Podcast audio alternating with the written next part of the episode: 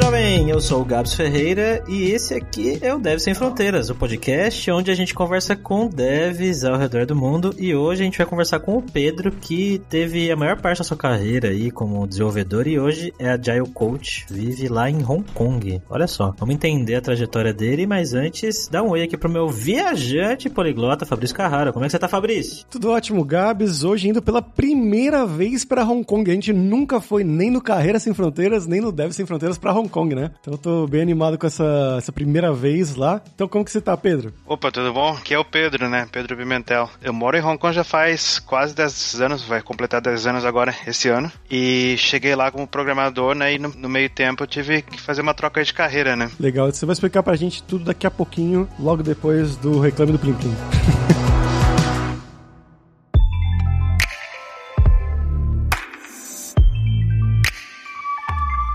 Então, Pedro, pra gente começar, você pode contar pra gente de onde que você é no Brasil, o que, que você estudou, né? Um pouquinho do seu trabalho, passo a passo até você chegar lá em Hong Kong e até essa mudança de carreira que você mencionou no início do episódio. Correto, correto. Então, comecei estudando ciência da computação na, na URGS, aqui no Rio Grande do Sul. E embora eu passei 5, 6 anos na faculdade, eu fiz só a metade do curso. Então adquiri bastante experiência assim, fazendo bolsa de estudo, bolsa de pesquisa, né, participando de conferências, o Fórum Internacional de Software Livre, que é tradicional aqui em Porto Alegre, né? E daí foi eu fui começando a carreira praticamente com mão na massa, né? Teoria eu tinha na faculdade, tinha um bom relacionamento com o pessoal lá da, da faculdade e, e cheguei a pular umas cadeiras que seriam necessárias para fazer umas cadeiras mais avançadas, né? Então tive essas oportunidades também que me permitiram fazer cadeiras tipo de inteligência artificial que, que eu não teria direito, né? Então foi foi bem interessante na, na ocasião. E eu já trabalhava com duas ou três estágios, mais bolsas de estudo, então tava sempre bem ocupado. Trabalhava toda hora que estava acordado, estava programando, né? Então, para garantir a experiência. Por cerca de 2006 2007, por aí, comecei a ter um pouco mais de interesse, né, na área de... Na verdade, eu não estava graduado ainda, estava estudando, né, e sempre trabalhando. E fiz um curso técnico de administração também na Faculdade Federal aqui do Rio Grande do Sul. Deu uma, uma visão, assim, mais assim de manejar o, o, ciclo completo né, de desenvolvimento de software. Foi bem interessante esse, esse curso que eu fiz. Aí em 2008 aconteceu que eu estava buscando fazer um trabalho remoto. Já tinha participado de outras oportunidades remotas, tipo Google Summer of Code, que eu participei, ganhei a bolsa, né? Tava aplicando um trabalho na Espanha e me convidaram para fazer uma entrevista. Eu pensei, ah, pior caso, tem umas férias de graça, né? Com passagem de graça. Fui para Espanha, fiz entrevistas, gostaram de mim, fizeram uma oferta muito boa na ocasião em 2008, bem no início da crise, né? E eu pensei, ah, vou aceitar. Aí mudei para Espanha, larguei a faculdade, larguei tudo para trás, né? Tive meu primeiro trabalho, digamos assim, de tempo integral foi na Espanha. Que antes disso era, era tudo trabalho assim part-time, 20 horas por semana ou, ou, ou menos, né? Dependendo do projeto que eu fazia. Onde na Espanha que você ficou? Eu fiquei em Madrid. Era uma empresa de sistema de reservas de, de hotéis. Foi onde eu comecei que alavanquei a carreira, né? Essa oportunidade é porque, na ocasião, eu já tinha uma boa experiência trabalhando com Ruby e, e, Ruby on Rails, né? Ah, sim, nessa época explodiu, né? Eu acho que o Maurício Linhares, nosso grande amigo aqui, podcaster também do Hipsters, ele também foi para essa pegada do Ruby on Rails e se deu muito bem trabalhando primeiro remoto, depois ele foi para os Estados Unidos até. Sim, exatamente. Foi, uma, foi o que alavancou na, na ocasião, né? E o que foi legal é que quando teve os fóruns do software livre, né, que o DHH anunciou o Rails, eu tava lá na cadeira assistindo, né, ao vivo. Foi é um momento histórico. que da hora. Participou de um momento histórico aí mesmo, muito bom. E bom, aí começou né, na Espanha, fiquei uns dois anos e pouco por lá. Aí aceitei uma oportunidade da ThoughtWorks no Brasil que estava abrindo. Né, sempre quis trabalhar para ThoughtWorks, tinha vários ídolos aí que trabalhavam por lá. E daí voltei para Porto Alegre, que eles estavam abrindo o primeiro escritório em Porto Alegre. Fui empregado número 31 da ThoughtWorks Brasil. Tinha benefícios? Bom, benefícios de, de ser trabalho na ThoughtWorks, né? Bom, é outros detalhes, né? Então, fiquei na, na ThoughtWorks e também por causa da minha experiência com Ruby, acabou que não tinha muito projeto né, para trabalhar no Brasil, acabei indo para os Estados Unidos, entre Nova York e Chicago, trabalhando em diferentes projetos e um pouquinho também em Atlanta. Do tempo que eu fiquei na ThoughtWorks, passei um pouco mais da metade foi nos Estados Unidos, né? Nesse meio tempo, eu estava sempre com muita vontade de trabalhar na, na Ásia, né? Desde 2000 e pouco, né? Ano 2000 e pouco eu já queria trabalhar na Ásia. E 2009 eu comecei a aplicar, né, para trabalho, principalmente em Hong Kong Mas na ocasião, por causa da crise, né, tava difícil de achar uma empresa que fizesse o sponsor do, do visto, né. Aí meio que desisti, e daí o que aconteceu em 2012, uma das empresas que eu contatei, eles entraram em contato de novo comigo, ah, tá interessado em ir pra Hong Kong? Eu falei, ó, ah, na mesma hora sim. Nesse tempo eu tava já com a, uma oferta para trabalhar na Alemanha. Daí não pensei duas vezes, não, eu quero ir pra Hong Kong. Daí vim pra Hong Kong, é onde eu tô já faz 10 anos, né. Caramba, cara, que legal, que trajetória da hora. 10 anos já. Tem muitas coisas para perguntar, mas queria saber como é que foi o início da vida em Hong Kong. É uma coisa que a gente sempre pergunta pra galera aqui, como que você encontrou lugar para morar e como que foi o processo de adaptação, né? Porque é uma cultura totalmente diferente, né? E se você puder adicionar também, por que Hong Kong? ah, sim, sim. É, são, são razões bem específicas, né? Mas a, a, questão, assim, de, de se mudar, eu diria que como eu já tinha morado em outros lugares, né? Não cometi os mesmos erros que cometi no passado, né? Comprar coisas que não ia precisar para casa e tal. Porque quando tu se muda, né? Tu não sabe se vai ficar para sempre, né? Então tu tem que manter uma, uma abordagem bem mais leve para o que tu compra, o que tu tem em casa, o que tu vai alugar. Então eu morava em estúdio, assim, que Hong Kong é muito caro, né? Tem dos metros quadrados do, mais altos do mundo, né? Então eu morava em apartamentos, assim, de 10, 12, 15 metros quadrados no máximo, né? Nossa, estudião. É, um estudião amplo. Bom pra fazer churrasco, né, dentro. Comprar uma churrasqueira elétrica. Só sem fumaça daí, né? Esse é o primeiro choque, né? A questão do espaço, né? Porque o que tu paga, eu pagava cerca de 500 dólares americanos por um espaço de 12 metros quadrados e sim, caindo aos pedaços, bem velho, né? Então, é, é, essa é uma coisa que tem que mudar bastante na expectativa quando vem pra, pra Hong Kong. O, o que tu paga em outros lugares aqui, tu não vai ter o mesmo nível de qualidade nunca, né? Especialmente quando tu chega, tu quer morar numa área mais bem conveniente, bem perto de onde tu vai trabalhar, né? Das razões que eu escolhi Hong Kong é porque uma delas é questão financeira, né? O imposto de renda é super baixo, impostos de capital não tem, praticamente é uma cidade muito livre para e é muito fácil de, de ganhar dinheiro, né? Os salários são, são bem generosos, obviamente não são tão altos quanto no Estados Unidos, mas pela razão de não ter impostos, né, de investimento, então é muito fácil de, de fazer dinheiro acontecer por aqui, né? Então essa foi essas duas razões, assim. Outra, a terceira razão seria também de conveniência, né? Porque é um hub de transporte, né? É fácil de ir para Tailândia, de ir para Filipinas, para outros lugares da Ásia, né? E essa empresa que te levou para aí, o que que você foi fazer? O que que você foi programar?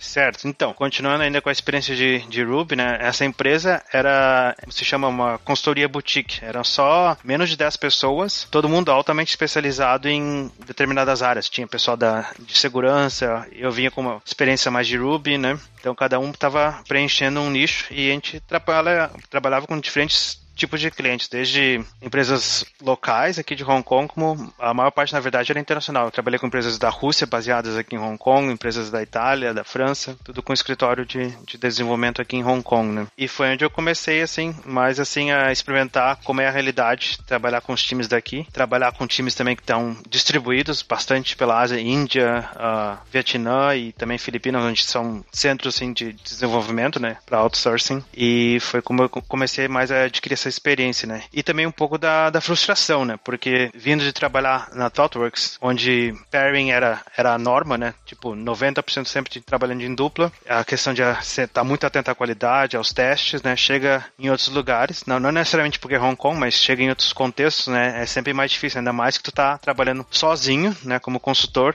e com clientes assim de diversos tamanhos e que tem uma mentalidade bem diferente. Então é bem difícil de convencer eles a, por exemplo, investir em qualidade e tal. E foi aí que começou a surgir também um pouco da frustração, porque tava sempre batendo na mesma pedra e tava difícil mudar, né? a, a situação. Fiquei uns dois anos nessa empresa. O dono da empresa desistiu de morar em Hong Kong e ofereceu até pra gente se, se alguém queria tomar conta da empresa e continuar os negócios, né? Mas na ocasião eu tava aqui, tinha os clientes, né? Mas não sei, na ocasião eu não, não achei que eu tinha, como é que chama, a garra para fazer isso acontecer. Acabei, ah, vou buscar outro emprego, né? Foi daí foi que aconteceu. Trabalhei daí pra outra empresa aqui em Hong Kong, né? Também como desenvolvedor Ruby. E cara, você trabalhava mais com a galera estrangeira ou pessoal de Hong Kong mesmo, nativos? Aqui é bem misto, qualquer ambiente assim é bem diversificado. Tem pessoal assim, bastante da Ásia, né? E pessoal local, né? E, e, como que é a cultura dos desenvolvedores asiáticos aí? Pô, é difícil generalizar, né? Mas, como eu disse, a questão de atenção à qualidade, teste e tal, pareamento, é mais complicado, né? Pra mim. É, você que trabalhou na ThoughtWorks, né, que, que tem Sim. tudo isso aí que você falou, né, que tem toda essa cultura, que tem gente que escreveu o livro disso, Martin Fowler, e gente de, de pair programming, enfim, é, é, um monte de coisa da cultura ocidental que a gente tem de padrão de tecnologia, né, desenvolvimento, tem muitas coisas que a ThoughtWorks e pessoas das ThoughtWorks estão diretamente envolvidas, né? Com certeza. É, e, e, por sinal, até num, num dos projetos que eu estava em Chicago, cheguei a trabalhar junto com, com o Martin Fowler por uma semana, né? Ah, então, voltando ao assunto ali da questão cultural, então o ambiente sempre é multicultural, mesmo que seja Hong Kong, né? Tem gente de todos os lugares. Mas a questão, assim, da, do mindset do, do, dos devs em geral não era de, de qualidade, era de, ah, vamos fazer o que precisa para deixar pronto e vamos pro próximo, né? E não importava se era consultor ou se era povo interno da empresa, né? E uma curiosidade que me bateu agora que eu falei, a gente falou de Martin Fowler, cultura ocidental e tal. Não sei se você chegou a, a, passar por isso, mas eles conhecem a nossa cultura, vamos dizer assim, de desenvolvimento de software, eles acompanham, eles ou eles são fechados na cultura asiática ali mesmo, não, não sabem quem é essa galera que a gente falou aqui agora, não tem ideia dos livros e coisas que a gente tem como referência em inglês e tal. É misturado. Obviamente o pessoal do mundo mais corporativo, né?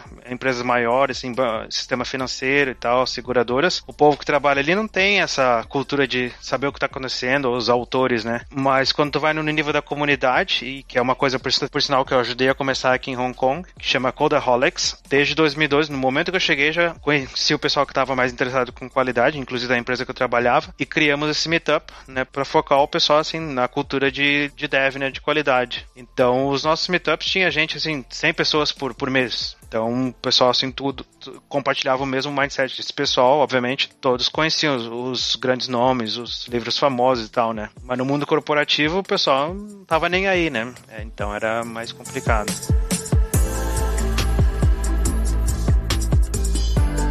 Entre eles, eh, tem muita gente criando conteúdo em chinês, em, em cantonês, em, em, outros, outros dialetos aí da. Hong Kong, Hong Kong não é China, né? Mas, enfim. Tem, tem bastante gente fazendo não é, isso. Gabs? Ih, e agora? Polêmica! Polêmicas. polêmicas. Se, fala, se fala isso na China, vai ser preso, né? Mas enfim, é, é, tem bastante gente fazendo isso, tem livros, autores famosos e galera do software. Não, tem, tem nomes né, da comunidade que são relativamente famosos, tem pessoal que cria conteúdo, tem, tem acesso, mas obviamente eu não, eu não leio chinês, não falo chinês, e tem bastante, né, na verdade. Somente no pro mercado da China continental, que o povo não fala tanto inglês também, né? Então tem muita coisa traduzida e muito conteúdo produzido local. Mas quando vai para os outros países, fora a China e fora Japão e fora Coreia, o pessoal fala inglês, assim, normal, né? Tranquilo, então eles têm acesso a toda a informação internacional. E bem, cara, tirando apartamentos super pequenos, qual que foi o maior choque cultural aí no início?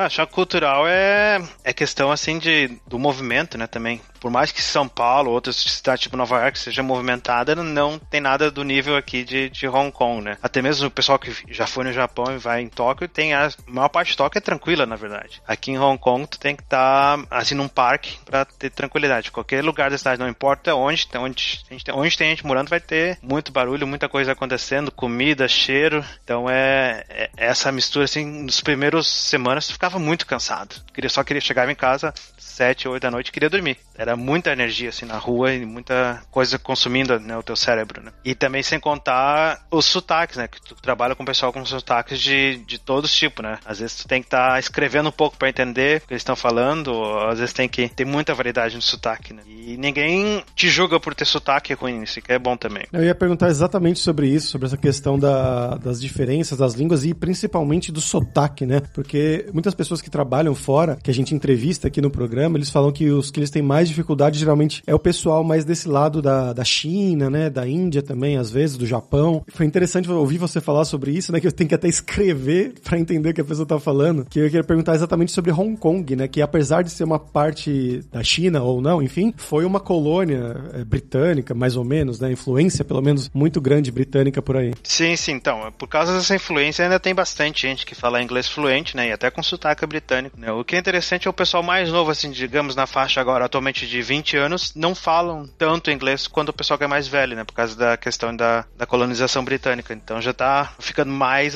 chinês, digamos, nesse sentido, né? Uhum. Sim, sim. E aí você falou que você chegando, né, teve que se adaptar a várias coisas. Uma das coisas que a gente pergunta geralmente, que o pessoal diz que tem que se adaptar bastante, é a comida. Como é que é a comida em Hong Kong? Então, a, a comida aqui é, é bem internacional, né? Mas obviamente tem comida local. E E para mim não teve nenhum problema, né? Porque eu já tinha, como eu falei, já tinha morado fora, não cometi erros que já tinha cometido. Então, uma, uma, uma coisa que aconteceu quando eu vim pra cá é já entrar no clima e comer o que se come localmente. Né? Vai com os colegas que trabalham para os lugares que eles comem, né? E já aprende desde o do primeiro dia, né? Comida de dia a dia é bem normal, assim, coisa tem arroz, tem tudo, né, obviamente, e ou, ou noodles, né, macarrão. E por causa da influência inglesa, vários dos restaurantes locais sempre tem opções assim mais ocidentalizadas, né? Por mais que tu vá num botecão local, vai ter, sei lá, um, um espaguete, vai ter um strogonoff, vai ter nessas coisas. Então é bem acessível para quem tá vindo de fora e não quer só comida chinesa, né, digamos assim, tem tem opções assim que são locais, com preço bem bom, padrão local, né? E era o que eu comia com o pessoal, né? E o inglês? Pedro, dá para se virar só com inglês aí em Hong Kong? É, no, no, ambiente corporativo, tipo de empresa que contrata consultores e tal, é, é sem problema. Obviamente tem empresas que são 100% locais, que não iriam falar inglês, mas não, não contratam consultores que não falem a língua local, né, por exemplo. Né? Então, ambiente corporativo nunca tive problema com, com língua, né? Todo mundo se comunica fluentemente em inglês. Agora na rua, né? Principalmente em restaurante e tal, às vezes tu tem que saber pelo menos um pouco da, das comidas, né, e dos números em chinês para poder se comunicar, porque senão não, não tem como, né? É bem difícil. Até mesmo táxi, né? Os, é, a, média de idade dos taxistas aqui, se não me engano, era 68 anos, é um pessoal bem já idoso e poucos falam inglês, né? E não tem paciência. Então tem, o povo aqui em geral não tem paciência, se não fala chinês e tal, já, ah, esquece, vai embora ou ou tem que se comunicar de outra maneira, né? Porque o povo não gosta de perder tempo. É, é uma outra característica aqui que não perde tempo para nada. E voltando um pouco para a sua parte da carreira, né, do trabalho, você falou que você foi para essa segunda empresa, né, ainda como desenvolvedor Ruby on Rails e continua até o final, né, que você ainda não comentou sobre a sua mudança mais recente. Ah, correto. Então, foi cerca de 2016, 17. Eu estava trabalhando como líder de engenharia, né, numa empresa de logística, e aconteceu que eles decidiram fechar a parte de TI da empresa. E eu já estava bem chateado, né, com não sempre lutando para trazer mais qualidade, para botar os, os CI, CD e tal em, no lugar, e era sempre uma briga, né? Até mesmo para trabalhar com trunk based development, né? O pessoal tudo querendo trabalhar com branch que ficava aberta por, sei lá, uma, duas semanas ou mais até, na verdade, né? Então era, era eu sempre batalhando contra times de 10, 20, 30 pessoas. Aí tava ficando já bem chateado e daí o que eu fiz, eu contratei um quando eu saí da empresa, fui demitido, né, por causa da estavam fechando o departamento. Eu contratei um coach de carreira, daí nas conversas com o coach, daí que eu me dei conta ah, que eu não posso esquecer da minha experiência de TI, né, meu background, mas também não quero trabalhar como desenvolvedor e ter essa vida assim que tá sempre com dor de cabeça, sempre chateado, né? Não é saudável. Aí com essa ajuda do coach eu me dei conta que eu posso continuar na área, né, mas não necessariamente trabalhar como desenvolvedor e ter um pouco mais de influência, porque trabalhando como agile coach, né, tem um, um escopo de influência uh, bem maior, digamos assim, pelo menos aqui nas empresas e nos projetos que trabalhei na Ásia, né? No momento que eu troquei, senti uma conexão muito, muito boa e comecei a investir mais na, na carreira de coach também. Também fiz um, como é que chama, um part-time degree em coaching em Cambridge, né? Investi em outros certificados e continuar praticando bastante, né? E fora do trabalho, eu fazia uh, sessões de coach, né? De baixo custo, né? Para praticar também. Então foi assim que começou a transição e, e na verdade funcionou, porque trabalhando como coach, eu era contratado com uma, uma esfera de influência diferente, né? E era questão de entrar nas empresas, identificar quem era o pessoal que estava mais interessado em mudar e botar a bola para frente na questão de adotar métodos mais ágeis, né? Então foi, foi natural, né? Uns tempos atrás, não lembro se foi no Twitter ou no LinkedIn, rolou uma polêmica. Tinha uma pessoa que tinha patenteado o termo Agile Coach, algo do tipo, no Brasil. Chegou a aparecer isso aí pra você? É, eu cheguei a ver que alguém comentou sobre isso no LinkedIn, porque eu tenho muitos contatos brasileiros, né? Mas. Não foi você, né? Não, não. Mas eu não, não, não, não vejo sentido por que fazer isso, né? Porque senão vai ficar mais uma, uma indústria à parte, né? E já tá industrializado de uma maneira que tão, tem tantos corpos de certificação e é uma, uma bagunça já atualmente, né? Tanto é que eu resisti o máximo que pude a não ter certificado, mas como vários dos clientes uh, contratavam em consultoria, né? Eles pediam ah, qual é o certificado dos, dos teus consultores. Então eu acabei tirando alguns, né? Mas contra a vontade.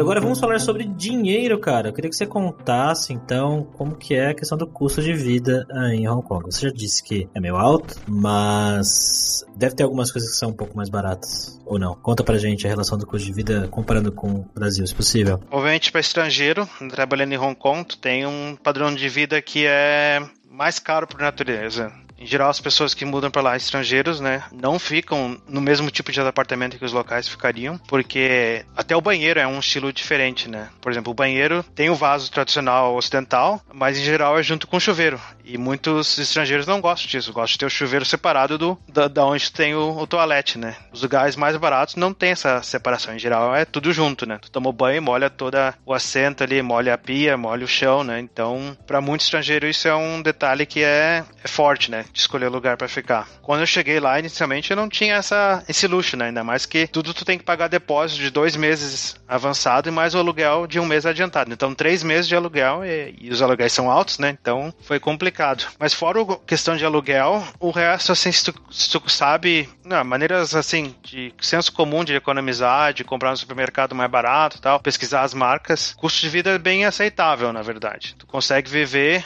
qualidade melhor que, por exemplo, do Brasil e gastando menos. Que é a questão de os produtos que tem lá, não tem taxa de importação, então, tu tem acesso a produtos de melhor qualidade com preço até melhor que do Brasil, né? Questão de bebida alcoólica ou de comidas assim, mesmo internacional. Então, é nesse sentido é, é bem é bem fácil, né? Mas a questão de dinheiro também é que que é interessante é a questão do, do imposto. A maior parte dos países, o imposto de renda é retido automaticamente do teu salário. Em Hong, em Hong Kong, não, te dá um salário inteiro e tu faz o que tu quiser, não, com salário. Então, o que acontece, né, que eu aprendi bem rápido é que o pessoal local coloca investimentos de baixo risco para ganhar um dinheiro em cima do, também do, do dinheiro que seria indo direto para o imposto, né? Essa é outra vantagem que... Não, mas não tem imposto nenhum? Tem imposto, é bem baixo, mas eles não deduzem da fonte. Então, tu, tu administra o teu próprio dinheiro. Você sabe quantos por cento, mais ou menos? É, depende das faixas, é no máximo 16%. Ah, entendi. Não é zero, mas é bem baixo. E, mas não tem imposto em, em capital, né? De ganhos de capital, então, preços de ações e tal, tudo pode investir à vontade, não, não tem nenhuma taxa, né? É muito, muito interessante nesse sentido. O sistema bancário lá é bem aberto, assim, bem fácil de fazer o que tu quiser, mandar dinheiro para outros lugares e tal. É bem, bem de boa. Outra coisa também que, como estrangeiro por lá, os salários geralmente são melhores, né? Então acaba sobrando mais dinheiro que para mim outros países que tu trabalha, né? Então eu tive essa experiência chegava no final do mês, guardava o dinheiro que era também para o imposto, né, a parte, e tinha dinheiro de sobra, né? Isso é, é uma, uma sensação que não é comum, né, tu, de ter. Né? Então é, é bom. E daí o que acontecia? O povo em Hong Kong tem uma cultura assim de investimento bem. Qualquer um investe. Tu tá. Um taxista tá com aplicativo de ações abertas, assim, no telefone, né? E, e verificando, né? Tá no metrô, o pessoal tá olhando ações, né? Então é, é bem, sim, por todo lugar. Todo mundo tem essa mentalidade de investimento por lá. Não importa a renda, né? E você recebe em dólar, né? Não, eu recebo em dólar de Hong Kong, que é atachado americano. É a mesma taxa, né? Então se o dólar tá mais. O dólar americano tá mais valorizado, o de Hong Kong valoriza na mesma proporção. Verdadeiro um para um. Não, e eu, era exatamente sobre essa diferença dos outros países que você passou, né? Que você falou que foi para Espanha, depois foi para os Estados Unidos, quase foi para Alemanha, mas dessa diferença do sobrar o dinheiro no final do mês para comprar, para fazer lazer, você acha que onde mais sobra realmente é em Hong Kong e não só pelo seu avanço na carreira, por você estar tá mais há mais anos trabalhando, mas em geral seria assim em qualquer dos três? Então, a comparação quando eu fui para Espanha Espanha, tinha um salário na ocasião bem decente, mas questão de tirar o imposto, lugar que tu mora, o que sobrava era um pouco, né? Tem um padrão de vida bom pra tu ficar por lá e ter uma vida decente por lá, né? Agora em Hong Kong, tu tem, tem uma vida, digamos, um padrão talvez um pouco menor, mas o, o que sobra, tu, tu investe, tu faz outras coisas, tu viaja bem mais, tem muitas mais oportunidades, por exemplo, pra viajar. É um detalhe pra mim era, era bem interessante, né? Entendi. E nos Estados Unidos? Nos Estados Unidos, como eu tava, eu tava ainda trabalhando pela ThoughtWorks Brasil, eu recebia no Brasil Brasil e lá tinha apartamentos, né? Como é que chama? Que a empresa aluga para você, né? E tinha toda a questão de despesas também da, da, empresa, era tudo com por conta do cliente. Então lá não tive a experiência de ganhar salário dos Estados Unidos, né? Porque não fui transferido. Eu era empregado do Brasil, mas trabalhando no, nos Estados Unidos. Putz, você recebia em real e morava nos Estados Unidos, é isso mesmo? Sim, sim, mas as despesas, como eu falei, tudo pago pelo cliente. Então ia almoçar, ia jantar, era tudo pelo cliente, né? Então não usava realmente meu dinheiro do Brasil. é, outras vantagens de consultoria também que tem, né? Tu tem essas contas assim que alguns clientes em geral pagam tudo, né? E Pedro, para quem tá ouvindo a gente, tá achando legal essa ideia de morar num lugar que vai sobrar dinheiro, possibilidade de viajar, como é o mercado aí para estrangeiros, né? É, você é um ponto fora da curva, tem outros brasileiros por aí, que dicas que você dá para pessoas que têm essa vontade de sair para fora do país e de repente levar Hong Kong como opção? Então, tem, tem bastante oportunidade para desenvolvedor e ainda mais que Hong Kong ainda Hong Kong e Singapura, né? Ainda continuam como centros assim de, de ter os quartéis generais da, das empresas na representação na Ásia. Então é bem comum que tem tipo os, os líderes de desenvolvimento ficam em Hong Kong e contatam o pessoal de outros países. Então tem bastante oportunidades pra gente na área de liderança, um pouco menos também na área de programação direta, né? Tem cada vez menos, né? Por causa que o custo de, de salários é muito alto aqui, né? Para desenvolvedor. Tem oportunidades, mas não é tanto quanto na área de gerência. Agora outros brasileiros também têm. Eu tenho um agora onde eu trabalho atualmente, tem um outro colega que é brasileiro. E outra coisa que eu queria comentar é, é que antes de eu vir para Hong Kong, eu estava pesquisando o povo que mora aqui, e tem um, um japonês brasileiro que já morava em Hong Kong uns dois anos antes de eu vir para cá, que ele veio trabalhando também na área de TI, agora virou youtuber, né, recentemente. Olha só, youtuber do quê? De investimento, falando sobre investimento, sim. E ele tem mais de, sei lá, 200 mil seguidores, 100, 100 mil no Brasil. E, como eu falei, a questão de investimento é bem forte aqui em Hong Kong. Ele saiu da área de TI né, e virou investidor de tempo integral. Então tem tem, tem exemplos também. A, a, comunidade brasileira em Hong Kong é minúscula. Tem, de acordo com o consulado, tem menos de 500 pessoas. Então é bem, é bem pequena mesmo. E vocês se conhecem todos? oh, conheço alguns, né? Tem um pessoal que é amigo que é, que é chefe, né? De, de restaurante, tem outros que eu conheço, mas não, não, não conheço muita gente, na verdade. Tem uma região lá de Hong Kong, né? Que é famosa que os brasileiros gostam bastante. E seguido que eu vou por lá, daí ver o pessoal com camiseta de time do Brasil, né? É fácil de reconhecer, os times mais locais. eu encontrei um cara esses dias aqui na Turquia, na academia, mas ele tava com a camisa da seleção brasileira. Então eu falei, hum, pode ser só um, um turco aleatório. Mas se tivesse uma camisa do São Paulo, do Palmeiras, aí eu ia falar, ah, isso aí eu posso falar. É, aqui foi a gente ver camisa do Grêmio. Falei, ah, gaúcho, né? aí já foi conversar. Se bem que pode ser um, um hongkonguense aí, sei lá qual que é o gentílico, que, que gosta do, do Grêmio. Sim, é uma opção bem curiosa, né? é questão de futebol, né? Eu até cheguei a jogar, jogar futebol quando cheguei em Hong Kong, mas se machuca é muito fácil, né? Somente quando tá, assim, fora de forma, né? Era mais só pra conhecer o pessoal e fazer amizade no início, mas acabei largando, né? Outro esporte que eu comecei em Hong Kong e que eu fiquei por um bom tempo, mais de quatro anos, foi no, no hockey no gelo, né? Que achei meu esporte natural. Cheguei a participar de várias competições locais. Mas aí eu tive que parar num, num certo momento, porque eu me mudei, como eu falei antes, eu tava morando nas áreas mais centrais de Hong Kong. E chega um ponto que tu cansa, né? De tanto barulho e tanto agito, e que é um, também um pouco mais de espaço, né? E agora eu moro numa, numa ilha remota de Hong Kong, que fica. Tem que pegar um barco, né? 30 minutos até chegar na ilha que eu moro, que é uma ilha minúscula, tem, tem um quilômetro quadrado de, de área. Oh, conta mais sobre isso. É, então essa área, essa ilha é bem tranquila, né? Tem um quilômetro quadrado e tem umas 3 mil pessoas que moram aqui. E daí tem mais espaço, tem é tranquilo, né? Tem uma praia que é 5 minutos de caminhada. Eu moro no andar térreo com visão para o mar, então é um, uma coisa que em outros lugares de Hong Kong não teria, não teria condições, né? É claro que tem o trade-off, né? É longe né, da, do centro, onde tudo acontece,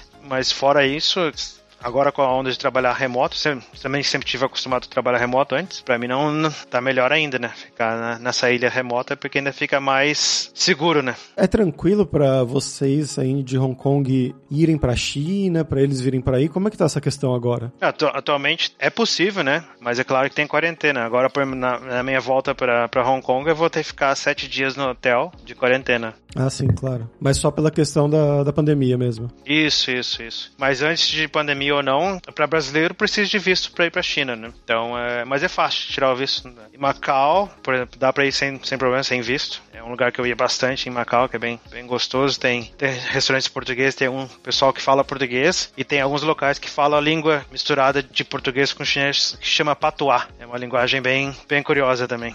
Ô Pedro, você comentou que a questão do chinês, né, que você não fala, não aprendeu, aprendeu só as coisas básicas de restaurante, né? Você disse que isso, que a maioria dos seus pares aí, das pessoas que trabalham com você estão nessa mesma situação, assim, que o pessoal na rua realmente precisa de chinês para viver, ou de cantonês, no caso, né, do mandarim nem do cantonês? Não, ainda mais porque o inglês ainda continua como língua oficial primária de Hong Kong. Então qualquer documento, qualquer coisa legal, é tudo em inglês. Então facilita bastante, né? Tipo outros países, tipo Alemanha, tem que lidar com conta de água, essas coisas, é tudo em alemão. Aqui sempre vai ligar para um call center, vai ter opção de mandarim, cantonês ou inglês, né? E essa é uma diferença bem grande da língua, né? De cantonês, porque muita gente decide não aprender porque é muito mais difícil que o mandarim, né? O cantonês são, são nove tons comparado com o mandarim que são quatro. Nove? Caramba. Aí tu tenta aprender e tu tá falando uma palavra, o pessoal não entende, né? Daí eles repetem, tipo, da mesma maneira que tu falou e o pessoal, ah, mas eu falei assim. e eles não entendem, né? sim, sim. Você acha que você tá falando, sei lá, cama, quero comprar uma cama, você falou cavalo, sei lá, alguma coisa assim, né? É, por aí. Você, cada, são nove tons, ainda fica mais complicado de, de saber qual é qual. Sim.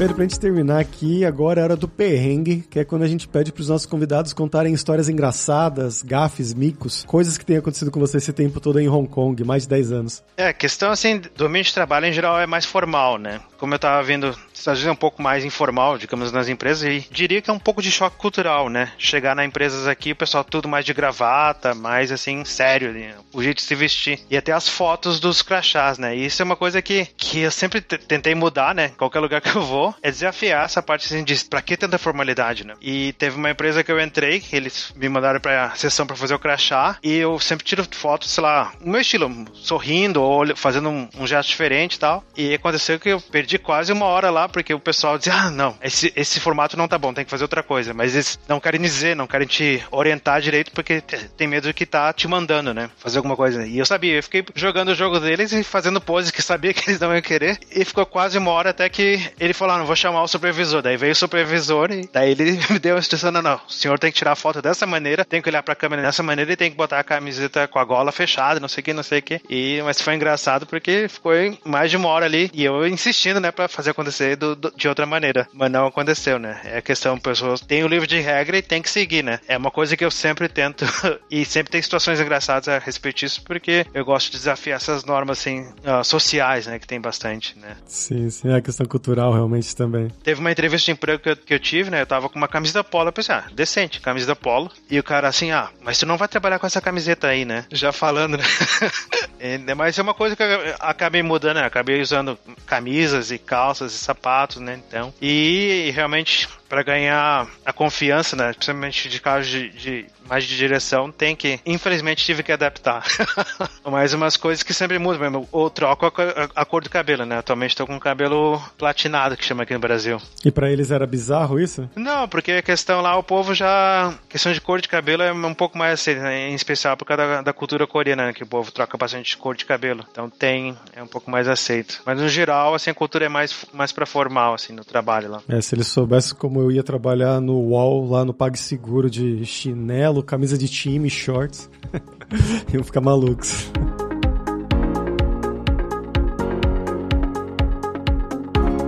Pedro, muito obrigado pelo seu tempo, pela sua participação, foi muito legal. Muito interessante descobrir um pouco mais né, de Hong Kong pela primeira vez aqui. E você quer divulgar alguma coisa? O pessoal pode acessar meu blog, tem alguns posts lá antigos para me contatar no pedropimentel.com. Mas é isso. E quem quiser interessado em ir para a Ásia também pode falar comigo, porque sei de várias oportunidades, até mesmo na empresa que eu trabalho, né? Que o visto é bem fácil para ir para Hong Kong. Maravilha. Os links, como sempre, lá na descrição desse episódio em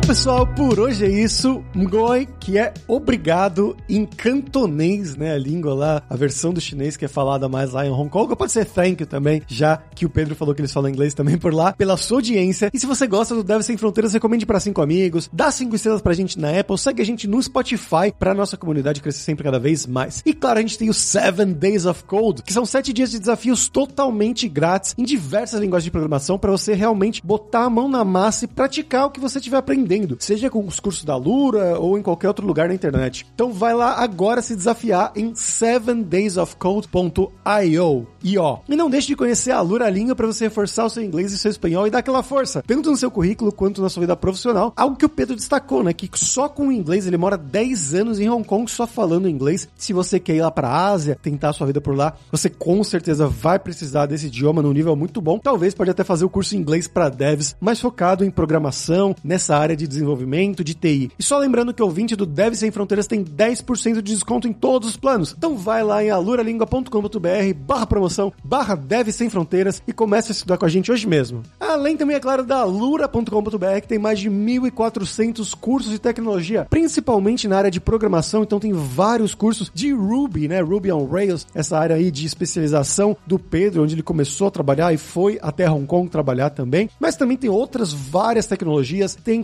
curso de como você criar o seu currículo em inglês ou em espanhol para mandar pro exterior. Então com certeza vai ter o curso para você. E se você curtiu as músicas de abertura e fechamento, você quer uma trilha original pro seu podcast, pro seu vídeo, seja lá o que for, você pode contatar o nosso Rick produtor. O e-mail dele é producer.rickster com.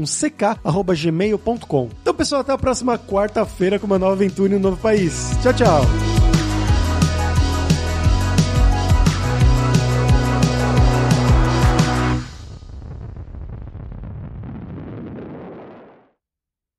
Este podcast foi editado por Radiofobia, podcast e multimídia.